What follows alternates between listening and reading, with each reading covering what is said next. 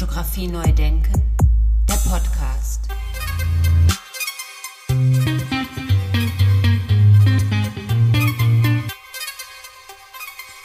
Ja, herzlich willkommen zu meinem Podcast Fotografie neu denken. Mein Name ist Andy Scholz.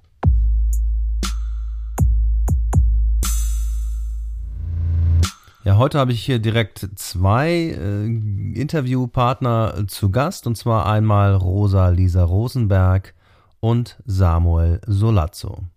Beide studieren hier in Essen an der Volkwang Universität der Künste im Masterstudiengang Fotografie. Und beide sind ein Teil des Ausstellungsprojektes Stopover, das eigentlich am 4. Dezember 2020 hätte eröffnet werden sollen im Volkwang Museum hier in Essen. Und tatsächlich, und das war eine sehr große Freude natürlich für alle Beteiligten, wurde dann am 11. März, am Donnerstag, dem 11. März 2021, die Ausstellung tatsächlich eröffnet. Parallel zur Ausstellung von Tim Rautert. Ja, Grund genug, äh, die beiden anzurufen, mit ihnen zu sprechen über die Ausstellung, über das Projekt und auch so ein bisschen über den Studiengang Fotografie an der Volkwang Universität der Künste. Und als erstes möchte ich Rosa Lisa Rosenberg begrüßen. Sie sitzt hier wenige hundert Meter von mir in Essen entfernt. Und schönen guten Morgen. Hallo Andi. Ähm, ja, auch guten Morgen und äh, schön, dass du uns eingeladen hast auf jeden Fall. Ähm, wir freuen uns, ein bisschen was über unsere Ausstellung zu erzählen und vielleicht auch ein bisschen allgemein über unseren Weg. Und ja. Ja, sehr, sehr, sehr gerne. Und äh, auch du, Samuel, an dich. Äh, herzlich willkommen. Schönen guten Morgen. Ja, schönen guten Morgen. Ich freue mich auf jeden Fall auch dabei zu sein und freue mich auf das äh, kommende Gespräch. Ja, ganz meinerseits. Erstmal die erste Frage an Rosa. Liebe Rosa, du studierst ja oder ihr studiert ja im Masterstudiengang Fotografie. Jetzt an dich, Rosa. Ähm, wie war der Weg hierhin und warum ist es die Volkwang-Schule geworden? Ja, so ein bisschen, also es hat schon super früh bei mir angefangen. Ich habe äh, schon als Kind fotografiert tatsächlich und ähm, war immer sehr beeinflusst durch meine Mutter, die fotografiert hat. Und wir hatten auch so ein eigenes Entwicklungs-Schwarz-Weiß-Labor äh, unten im Keller. Und äh, meine Mutter hat halt super viel analog fotografiert und selber entwickelt, also viel von mir und meiner Schwester Bilder gemacht. Und mein Vater, der hat halt immer gemalt. Und ähm, deswegen hatte ich schon halt früh einen Einfluss ähm, Richtung bildende Kunst. Und wir haben auch, also meine Schwester und ich haben früher auch am Wochenende oft mit meinem Papa gemalt zusammen.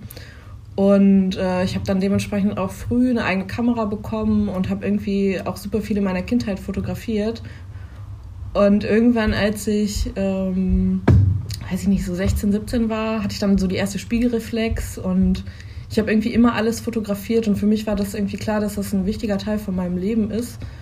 Und als es dann so Richtung Entscheidungen nach dem Abitur ging, war für mich irgendwie klar, weil alle gesagt haben, du musst auf jeden Fall auch irgendwas machen, was dir liegt, dass das irgendwie die einzige Option war, wo ich mich, ähm, also ich hatte gar keine richtige Berufsvorstellung, aber es war irgendwie so der Wunsch, mich weiter damit zu beschäftigen. Und ähm, ich hatte damals, glaube ich, noch gar nicht so wirklich Ahnung von Technik, sondern ähm, einfach das Medium hat mir super gut gelegen und es war irgendwie so selbstverständlich für mich, dass ich ähm, mich dann entschieden habe, das zu studieren.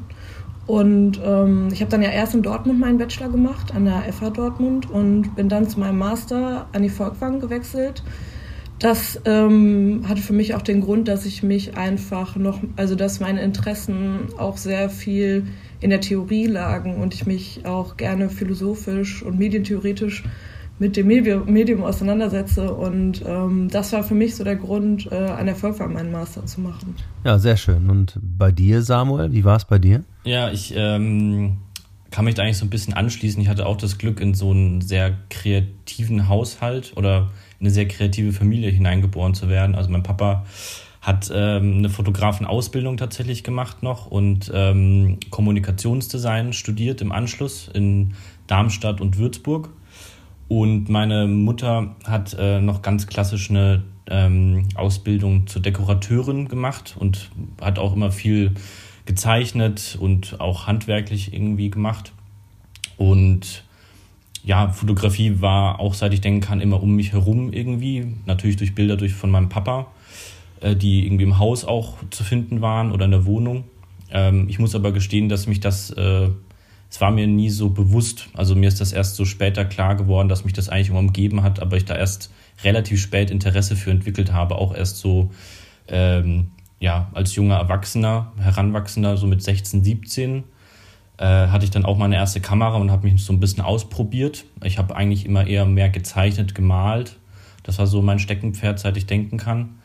Und genau, als es dann eben auch irgendwie darum ging, was macht man nach dem Abitur, ich wollte auf jeden Fall studieren. Es war aber auch immer die Entscheidung zwischen, gehe ich eher in Richtung bildende Kunst oder vielleicht ein bisschen angewandter in Richtung Kommunikationsdesign oder visuelle Kommunikation. Und habe mich dann doch für visuelle Kommunikation entschieden, weil es einfach ein bisschen greifbarer war. Und habe dann an der Bauhaus-Universität in Weimar studiert. Visuelle Kommunikation, also noch gar nicht so ähm, die pure Fotografie, sage ich mal, sondern man hat da Grafikdesign gemacht, äh, Typografie, Video auch, aber unter anderem auch Fotografie. Und ja, es hat sich dann relativ schnell gezeigt, dass ich äh, ja sehr viel Interesse an der Fotografie habe und das ist dann so über die über die Jahre des Bachelors hinweg dann so ja meine liebste Beschäftigung geworden. Und genau, dann war ich irgendwann fertig und musste mich dann nach dem Master umgucken oder wusste auf jeden Fall, ich will mich noch weiter ich will das noch weiter vertiefen oder spezialisieren und hatte ein paar Hochschulen ähm, auf der Liste und da war auch die Volkwang-Uni dabei. Man muss natürlich immer ein bisschen weiter gucken, äh, weil man muss ja immer eine Mappe machen. Es ist ja immer nicht gesagt, dass man genommen wird. Auch und genau die Volkwang ist es dann geworden. Ich kannte ja auch schon jemanden, der studiert und hatte schöne Erfahrungswerte gehört und bin bis jetzt auch sehr zufrieden. Die Frage an Rosa jetzt. Ähm, du bist ja nach Essen gekommen, weil du gehört hattest, dass die Fotografie hier besonders philosophisch und theoretisch betrachtet wird. Sind denn deine Erwartungen erfüllt worden? Ja, tatsächlich schon. also meine Erwartungen wurden auf jeden Fall bis jetzt erfüllt. Ähm, ich finde halt die Wissenschaftskurse super. Ähm, und also es ist super viel Text, den wir lesen. Das äh, kannte ich vorher gar nicht so, aber das finde ich eigentlich auch, äh, genau deswegen wollte ich halt gerne diesen Master machen. Und ähm, ich beschäftige mich halt mit einem Thema, also beschäftige mich mit dem Traum. Ähm, mein ganzes Masterstudium, das heißt auch, ich schreibe alle meine wissenschaftlichen Arbeiten darüber, ich äh, setze mich die ganze Zeit fotografisch damit auseinander und das war auch irgendwie so mein Ziel für die zwei, drei Jahre, die ich jetzt halt den Master mache, dass ich mich halt intensiv mit einer Sache beschäftigen kann.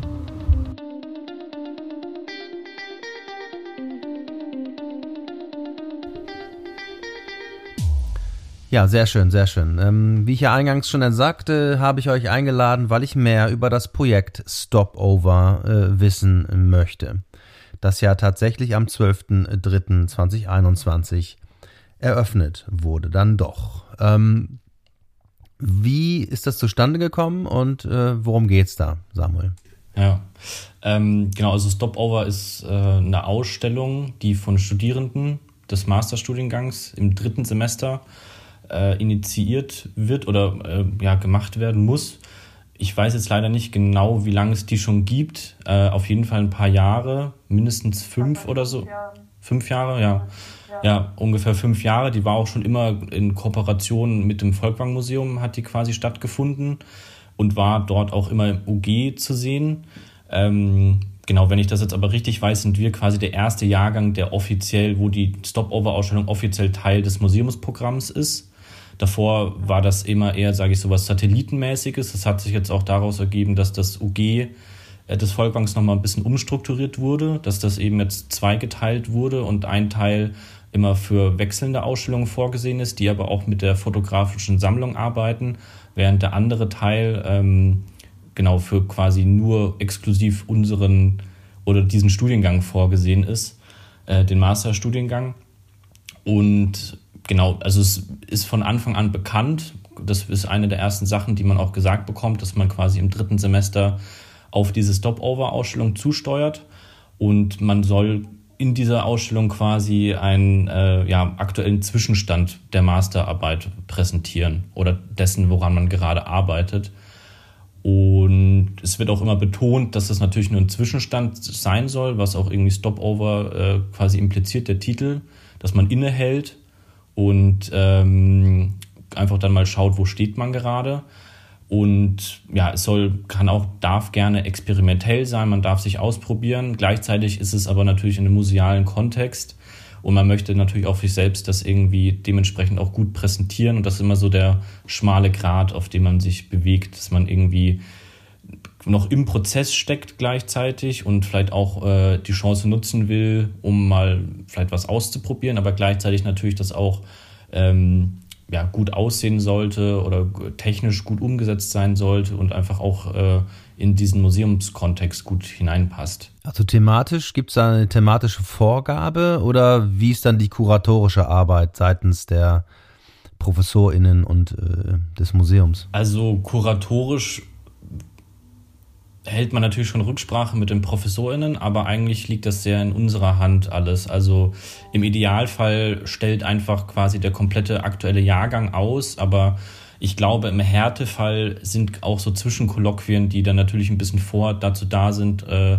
dazu da, um zu gucken, ob wirklich alle schon bereit sind, um auch im Museum auszustellen. Ich glaube, wenn da wirklich eine Person noch gar nicht so weit wäre, dann würden die ProfessorInnen da wahrscheinlich auch ein bisschen intervenieren.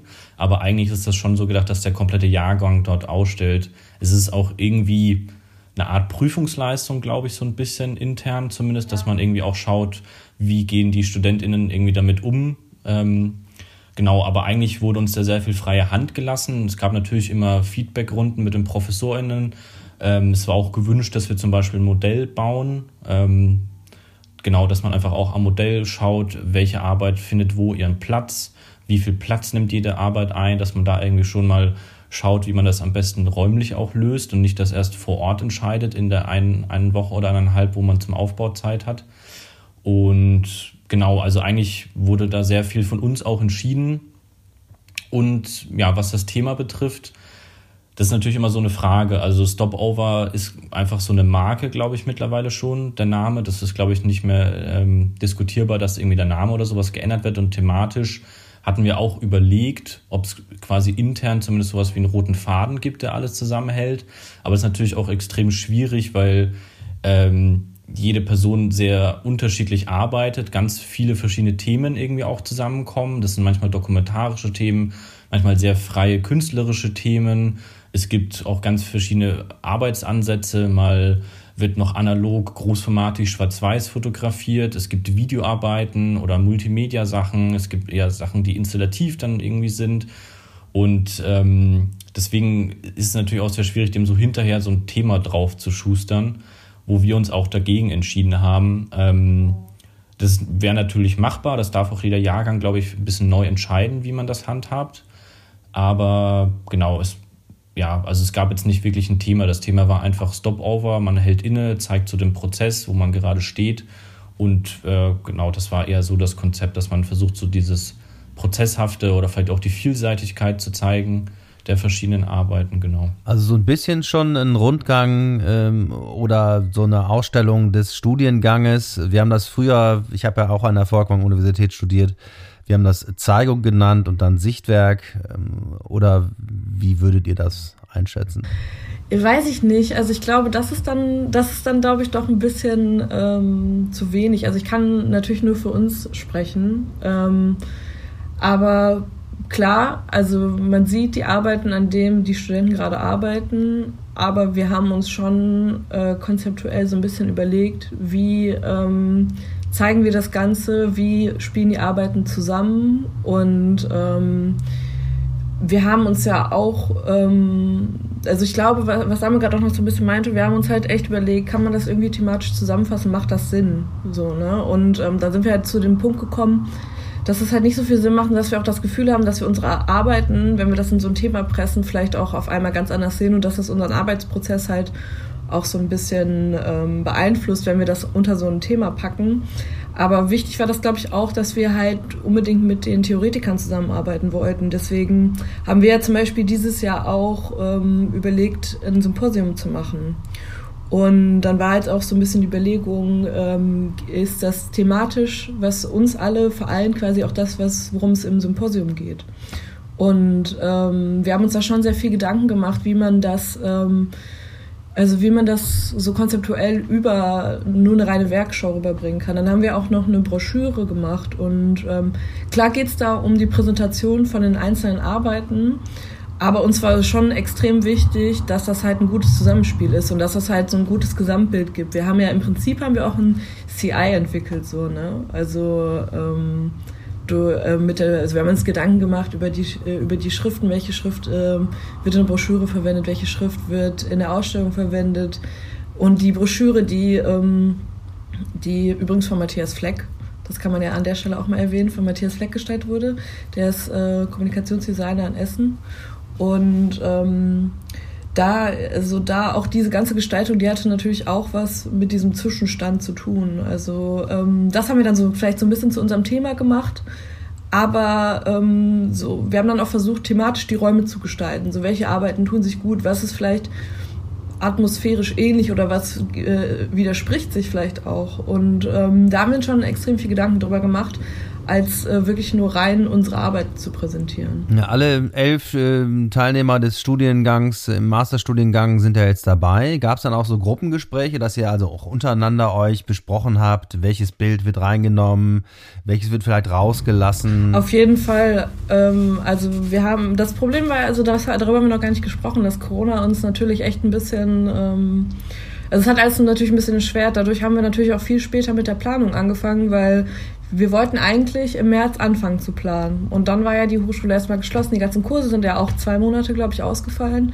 Und wir konnten uns nicht treffen. Niemand wusste so genau, was passiert hier gerade. Und ähm, dadurch wurde natürlich auch untereinander das Treffen super schwierig. Ne? Also ähm, wir haben uns dann aber trotzdem so, vor allem in der letzten Phase, haben wir sehr intensiv eigentlich fast alle, würde ich sagen, haben fast alle miteinander gearbeitet und oft nach Feedback gefragt und äh, wir haben auch zu großen Teilen die Hängungen auch vor Ort ähm, zusammen gemacht einfach. Ne? Man hilft sich ja gegenseitig und dann überdenkt man das eine nochmal, dann wird vielleicht sogar nochmal was neu gedruckt oder so, ne? Und ähm, weil einem dann doch was nicht so gut gefällt. Oder man nimmt zwei Varianten mit und bespricht das dann mit den anderen. Also ich glaube, wir haben uns schon echt gut abgesprochen. Und gerade wenn man eine Gruppenausstellung macht, ist das ja immer so, dass man auch überlegen muss, äh, wie weit geht, geht meine Arbeit, wie greift sie in die andere Arbeit ein und äh, wie sind, wie guckt man. Ne? Und ähm, da haben wir uns auch eigentlich ziemlich gut abgesprochen und haben halt überlegt, wie sieht das halt auch gesamt zusammen gut aus aus? Ähm, ist das eine Bild vielleicht zu viel? Ist das äh, oder fehlt da noch was? Oder das haben wir schon ähm, dann auch zusammen entschieden. Und ich finde, das ist ja auch an dem Studium so schön. Also das ist für mich zumindest auch immer, also diese Zusammenarbeit, die man hat. Also ähm, dass man zusammen überlegen kann, dass man ähm, ja, sich einfach Gedanken darüber macht. Das ist ja auch das, äh, das Schöne an dem Studium, dass man diese Möglichkeit hat. Und ich glaube, das haben wir eigentlich ganz gut hinbekommen. Ja, das würde ich auch sagen. Also, und dann hat es auch noch eine Publikation gegeben, also eine Vorbereitung der Publikation, die ja jetzt schon gedruckt ist, die liegt bereit und die wird jetzt verteilt werden. Ähm, wie ist denn das gelaufen eigentlich mit der Publikation? Das ist ja immer eine Herausforderung, denke ich mal. Ähm, ja, zur Publikation. Also es ist auf jeden Fall, glaube ich, immer gewünscht gewesen, dass äh, dieser der Practice-Studiengang und der Theorie-Studiengang eng zusammenarbeiten. Das äh, hat natürlich in den letzten Jahren auch mal mal, mal besser, mal schlechter funktioniert, ist halt, steht und fällt natürlich auch mit den Leuten und den Ambitionen, die da sind. Aber uns war es auch sehr wichtig, dass eben die, die Leute aus der Theorie nicht einfach ähm, TextgeberInnen irgendwie sind, die einen Ausstellungstext zu den Arbeiten beigeben, sondern wir wollten die einfach immer mehr involvieren und daraus hat sich dann eben die Idee auch für, für das Symposium ergeben, was leider jetzt auch erstmal auf Eis liegt. Das lag dann quasi in der Hand der TheoretikerInnen, aber so genau auch so wirklich an die Ausstellung gedacht war eben dann die Idee, dass man eine kleine Broschüre, eine kleine Publikation noch macht, wo eben Auszüge aus den Arbeiten zu sehen sind und gleichzeitig aber auch ähm, ja, die, die, die TheoretikerInnen ihren Beitrag dazu leisten. Und dann hat man überlegt, wie man das irgendwie elegant anstellen könnte, damit das eben nicht einfach nur ja, lahme Texte am Ende sind. Und dann war eben die Idee, ich glaube, an, an Mitchell angelehnt, ähm, dass ja irgendwie, dass quasi die Bilder für sich sprechen sollten und die TheoretikerInnen haben dann angefangen, Briefe an die Bilder selbst zu schreiben und haben quasi ja ihre Texte mit den Bildern verhandelt. Sie haben jetzt, wir haben natürlich auch einzeln mit uns dann Rücksprache gehalten, aber es ging wirklich äh, mehr um die Bilder Und äh, sie haben dann quasi Texte zu an die Bilder geschrieben, so kleine Briefe. Und ähm, die sind dann quasi letzten Endes dann auch in die Publikation gekommen. Die sind auch sehr vielseitig ausgefallen. Also es gibt manche, die haben, sind, gehen eher in so eine poetische Richtung, fast so eine Gedichtsform. Ähm, andere sind dann doch wieder eher beschreibend oder vielleicht so haben ein bisschen wissenschaftlichen Touch oder sowas. Also da haben wir ihnen auch ganz freie Hand gelassen und wollten eben auch, dass sie so ihren persönlichen Beitrag dazu leisten und nicht so nur so eine ähm, Dienstleisterrolle gedrückt werden oder so. Und ich finde, dass das eigentlich eine sehr schöne Symbiose jetzt eingegangen ist. Ähm, genau. Und wir sind da auf jeden Fall alle sehr happy gewesen. Und ja, wie gesagt, auch, wie Rosa auch schon meinte, auf dem Instagram-Kanal und dann auch auf der Webseite wird die dann jetzt auch so peu à peu äh, digital durch Fotos etc. halt zugänglich gemacht, genau. Ja, jetzt musst du dir natürlich durch Corona auch alles digital anbieten. Ähm, wie, wie steht ihr dazu? Wie stehst du dazu, Samuel, zu, dieser, zu diesem digitalen Angebot jetzt aktuell? Ja, ich meine, das ist alles nett, aber ich bin auch eher ein Freund davon, dass Kunst muss halt, äh, muss man auch physisch irgendwie erfahren, auch Fotografie und äh, man kann sich noch so viel im Internet angucken. Ich glaube, die, die Erfahrung, dass man live vor etwas steht, das ist immer was ganz anderes. Und ja. nichts kann das irgendwie ersetzen. Das kompensiert das vielleicht für die Zwischenzeit, an, aber man kommt da einfach nicht drum rum, sich Sachen live anzugucken. Und das ist, wie gesagt, echt grausam, dass da irgendwie der ganze Kultursektor so lahmgelegt ist, obwohl gerade Museen oder Theater oder Kinos ja eigentlich die Orte sind, wo eh schon der Einlass und alles total reglementiert und kontrolliert ist. Und ja.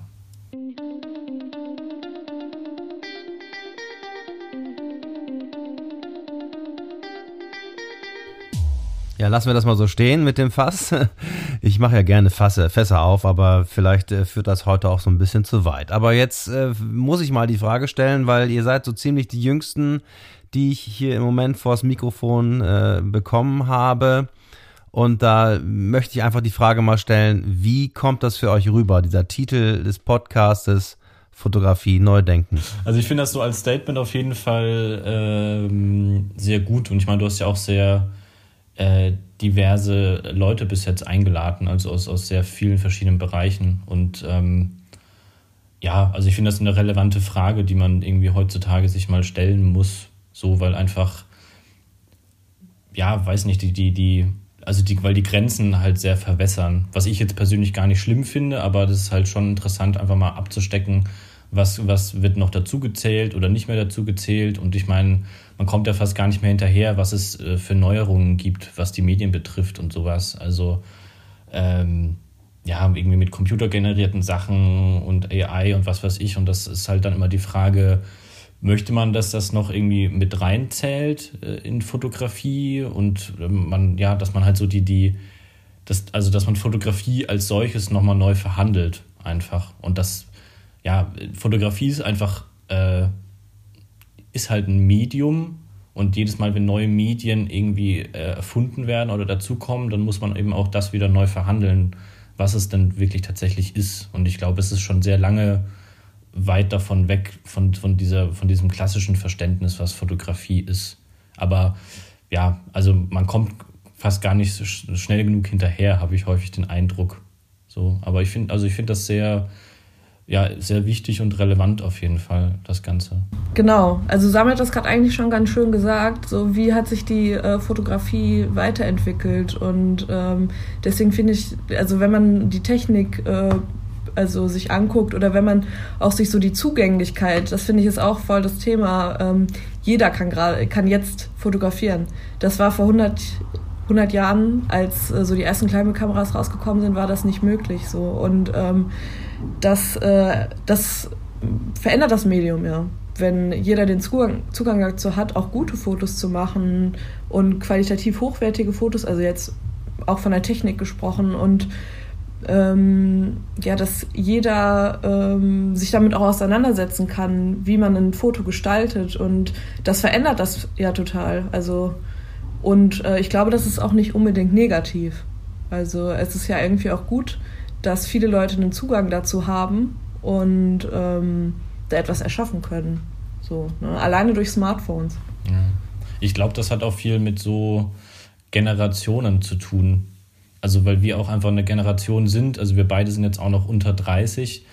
Äh, ich weiß nicht, ob wir jetzt noch, ob wir schon als Digital Native gelten, aber wir sind ja irgendwie mit ganz anderen Medien äh, herangewachsen wie eine Generation noch vor uns. Und für uns sind viele Sachen einfach selbstverständlich, die vielleicht davor noch in Frage gestellt wurden. Und die nehmen wir auch als selbstverständlich hin, äh, hantieren auch damit und benutzen diese und hinterfragen die gar nicht mehr so sehr. Und also genau, also ich glaube, vielleicht viele Fragestellungen, die immer noch verhandelt werden, die stellen wir uns um, nicht unbedingt.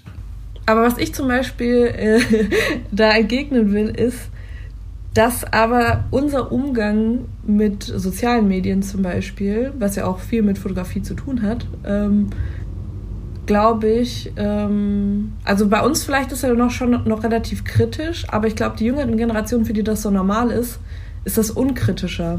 Ich habe das Gefühl, dass, ähm, dass so viele Sachen dadurch, äh, dass man damit aufwächst, selbstverständlich werden.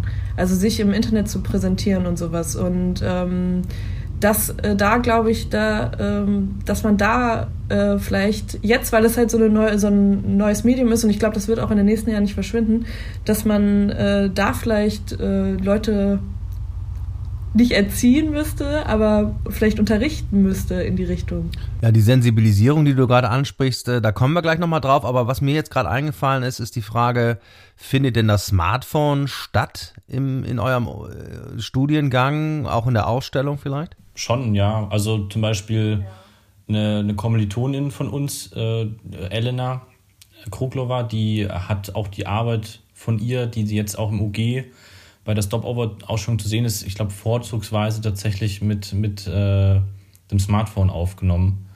Und ähm, ja, ich sag mal, das ist jetzt ein praktisches Beispiel. Ich muss sagen, so in der Theorie, zumindest in den Kursen, die ich bis jetzt an der Vollkommen belegt habe, war es jetzt eher weniger Thema. Ähm, aber ich sag mal, so praktisch äh, fließt das auf jeden Fall teilweise schon mit ein. Auf jeden Fall. Aber das ist eben auch sehr subjektiv. Also jeder oder jede ähm, sucht sich ja irgendwie so, so das Tool, mit dem man irgendwie eine Arbeit umsetzen möchte. Und deswegen, ja, also ich finde das aber gerade spannend. Also dieses Spannungsfeld zwischen vielleicht einer Person, die noch analog, großformatig äh, schwarz-weiß mit Planfilm arbeitet und dann auf der anderen Seite jemand oder eine Person, die mit, äh, mit ihrem Smartphone irgendwie eine Arbeit oder Bilder produziert. Und die, gerade dieses Spannungsfeld finde ich eigentlich ziemlich ja, interessant. Fotografie neu denken, der Podcast. Ja, ein interessantes Gespräch hier, wie ich finde. Also die Sensibilisierung haben wir gerade, Stichwort Sensibilisierung. Und dann äh, hattest du jetzt noch, Samuel, noch die, die Reflexion mit ins Spiel gebracht. Also ich glaube, was halt einfach zu wenig gemacht wird, ist da über den eigenen Gebrauch oder wie es generell gebraucht wird, zu reflektieren, kritisch auch, wie, wie Rosa auch schon meinte. Ähm, ob das jetzt einfach die Dauer ist, wie lange man Zeit auf Social Media oder Instagram oder so verbringt, aber dann natürlich auch, wie man die nutzt und vielleicht auch, wie die äh, programmiert wurden auch. Ich meine, das ist auch, also das ist äh, mir auch erst in dem letzten Jahr klar geworden, dass natürlich auch viele äh, Sachen, die sind natürlich irgendwie in irgendeiner Form auch ein Spiegel der Gesellschaft, weil natürlich Maschinen oder, oder Algorithmen auch wieder nur von Menschen programmiert wurden, auch wenn die natürlich selbstständig funktionieren sollen. Aber die, dann wird natürlich auch sowas wie eine zum Beispiel eine latent rassistische Haltung auch manchmal in, in Programme mit hineingegeben, zum Beispiel sowas wie Gesichtserkennung oder sowas. Und ähm, das ist, finde ich, schon irgendwie wichtig, das äh, zu reflektieren und auch zu verstehen, wie, wie diese Dinge funktionieren und dass das eben nicht, wie häufig angenommen, dass die, dass die Maschine neutral ist, weil das ist sie, glaube ich, irgendwie nicht, ob das Algorithmen sind, die irgendwie Sachen vorfiltern oder so, was man vorgesetzt bekommt, oder eben, wie ich es gerade meinte, mit so Gesichtserkennung, das ist eben alles nicht objektiv und nicht neutral, sondern ähm, ja, da wird irgendwie schon auch viel hineingegeben und deswegen finde ich das schon wichtig, irgendwie so nicht nur den eigenen Gebrauch und äh, wie, wie oft oder wie lange man Sachen nutzt, was man für Content da hineinspeist, ähm, ins World Wide Web oder so, sondern auch, äh, wie diese Dinge funktionieren. Ich meine, ich bin da auch nicht affin und äh, es klingt jetzt wie, als wäre ich hier voll pro neue Technik, obwohl ich in meiner, sage ich mal, in meiner fotografischen oder künstlerischen Praxis mich auch eher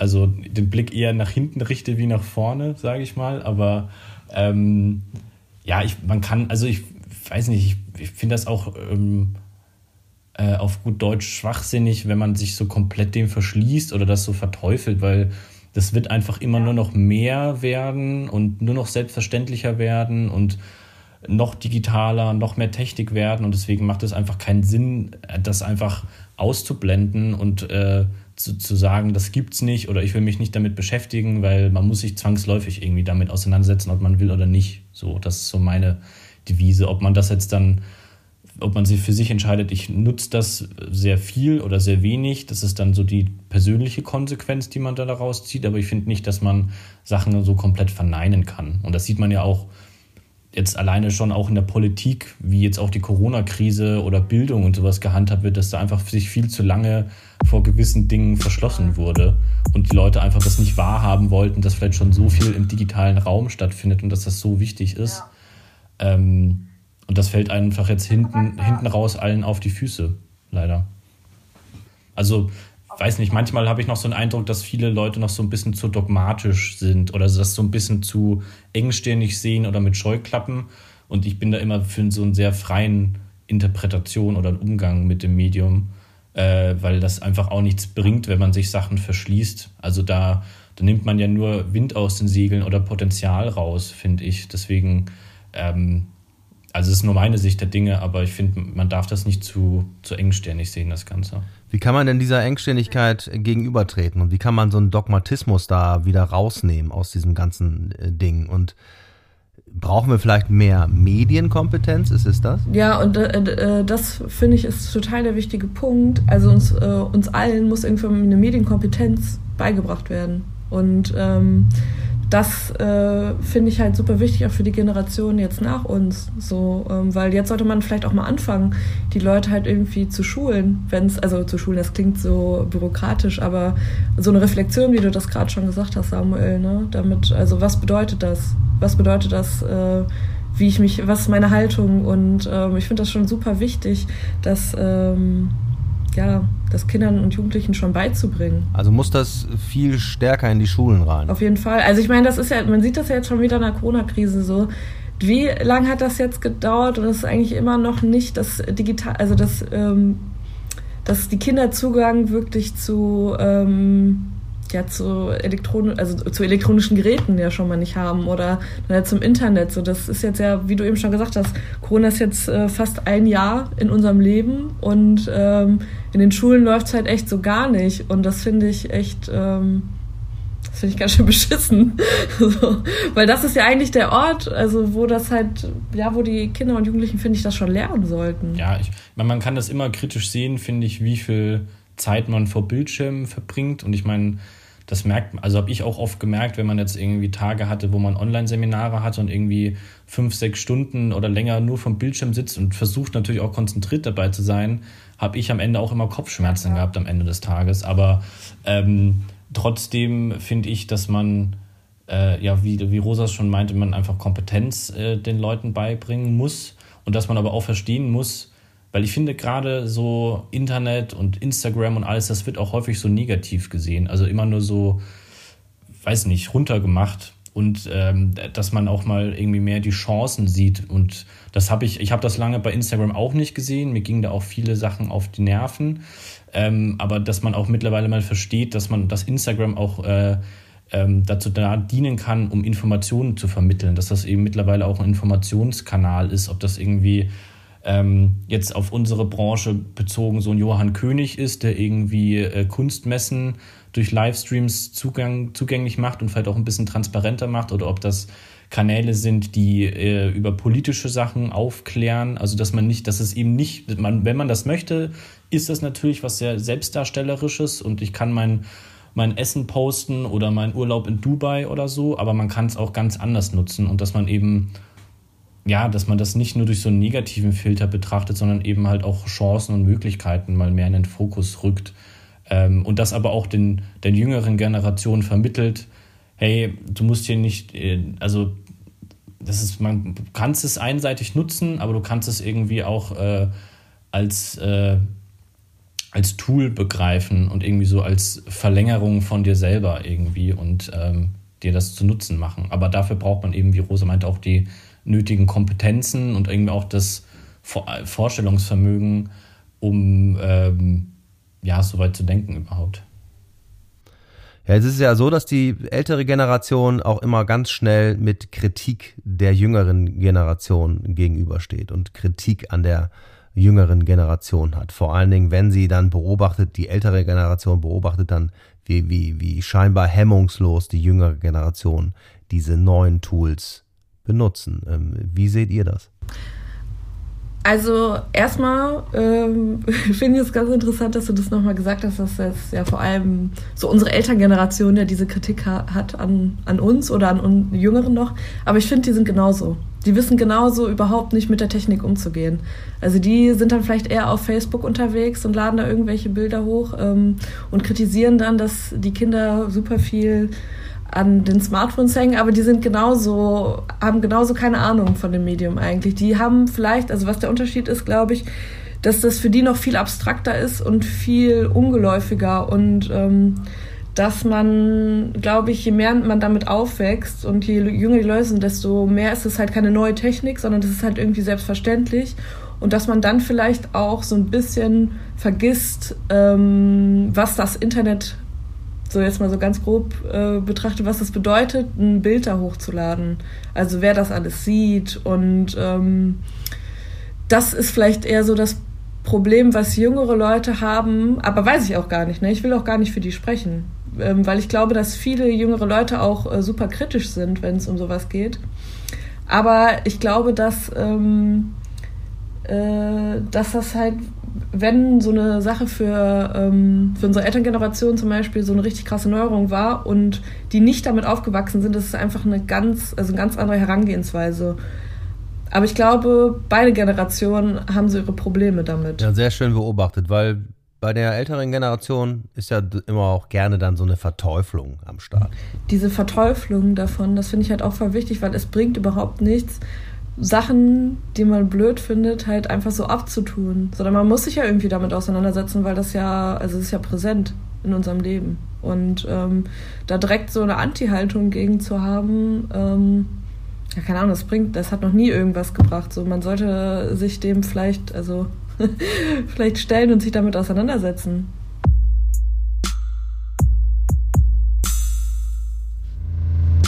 Auch das lassen wir so stehen. Vielen, vielen herzlichen Dank für die vielen Gedanken, die ihr hier beigetragen habt. Vielen Dank, Rosa. Vielen Dank, Samuel. Ja, danke dir für das Gespräch. Es war äh, wirklich sehr interessant. Ja, vielen, vielen Dank. Hat mir sehr viel Spaß gemacht. Fotografie neu denken, der Podcast. Ja, und die gute Nachricht kam dann direkt, als ich mit der Produktion dieser Episode fertig war, dass nämlich am 11. März 2021 tatsächlich die Ausstellung Stopover im Volkwang Museum eröffnet werden durfte. Parallel zu der sehr umfangreichen Retrospektive anlässlich des 80. Geburtstags von Tim Rautert. Und da ich leider nicht bei der Eröffnung dabei sein konnte, obwohl das ein Steinwurf von meinem Studio hier entfernt ist, habe ich Rosalisa Rosenberg gebeten, ein paar Eindrücke von dem Eröffnungsabend mir per WhatsApp zu schicken. Hören wir da mal rein. Dankeschön. Hallo Andi. Ja, jetzt war es äh, gestern am 11. März endlich soweit und das Fakwa-Museum hat wieder geöffnet. Und das heißt auch, jetzt ist äh, unsere Ausstellung für Publikum zugänglich. Eine große Ausstellungsfeier hatten wir leider nicht aufgrund der äh, Umstände und vielleicht können wir das als Finissage am Ende der Laufzeit noch nachholen. Wir freuen uns auf jeden Fall sehr, dass wir jetzt diese Ausstellung, dass wir Stopover endlich einem großen Publikum präsentieren können. Und wir freuen uns über jeden, der vorbeikommt. Man kann sich online einfach Tickets reservieren. Und unten liegt dann auch kostenlos ähm, die Publikation ähm, zur Verfügung, die sich jeder gerne mitnehmen kann. Ja, da kann ich nur jeden auffordern, der hier in der Nähe ist, in Essen, sich ein Ticket zu buchen und sich die Ausstellung anzuschauen. Vielen Dank, Rosa, und viele Grüße. Wer mehr wissen will zu meinen beiden Gästen, findet weitere Informationen zum Beispiel unter www.rosalisarosenberg.de oder unter samuelsolazzo.de. Die Informationen zum Studiengang, zum Masterstudiengang Fotografie und im Allgemeinen zum Studiengang Fotografie an der Volkwang Universität der Künste finden Sie unter foto.volkwang-uni.de. All diese Informationen habe ich natürlich wie gewohnt in den Show Notes dieser Episode zusammengeführt oder Sie finden sie auch auf meiner Internetseite unter www.fotografieneudenken.de.